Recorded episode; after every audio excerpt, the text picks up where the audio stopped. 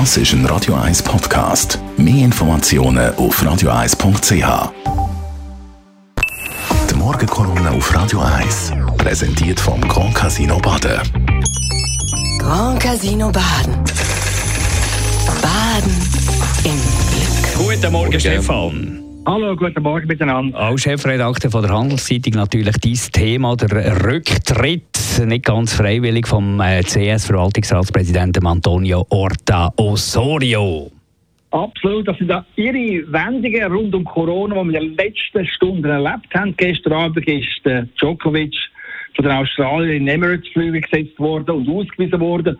Und nur ein paar Stunden später hat der Präsident von der CS, Antonio Orta Osorio, auch wegen Corona sein Büro am Zürcher Paradeplatz müssen räumen. Auch er, weil er wie Djokovic die Corona-Vorschriften von der Behörden nicht korrekt eingehalten hat.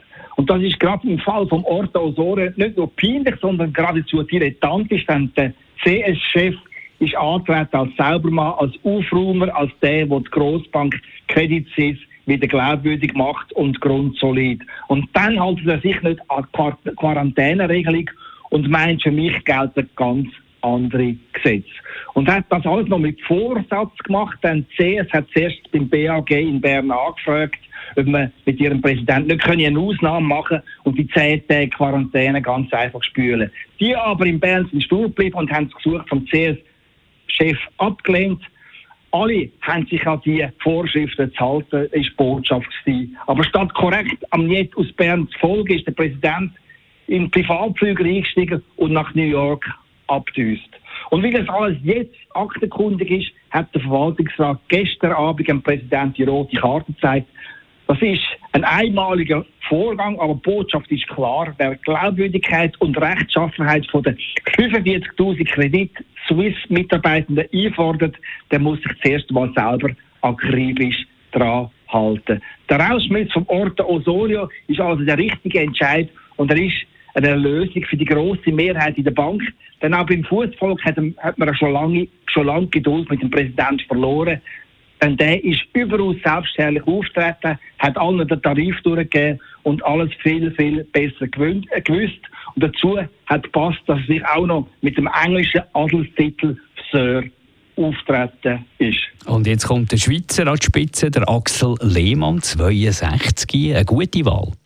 Du, der Axel Lehmann aus Rügisberg im Kanton Bern, der Axel Lehmann, der neue Präsident von der Credit Suisse, der ist ja vor einem halben Jahr bei der Konkurrenz gewesen, nämlich bei der UBS, also genau auf der anderen Seite vom Paradeplatz.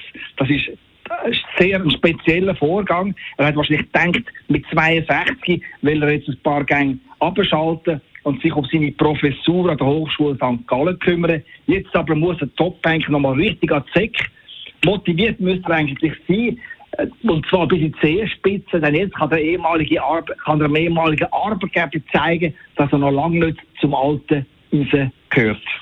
Stefan Barmettler, der Chefredakteur von der Handelszeitung, seine Morgenkolumne zum Nachlesen auf radio1.ch. Die Morgenkolumne auf Radio 1.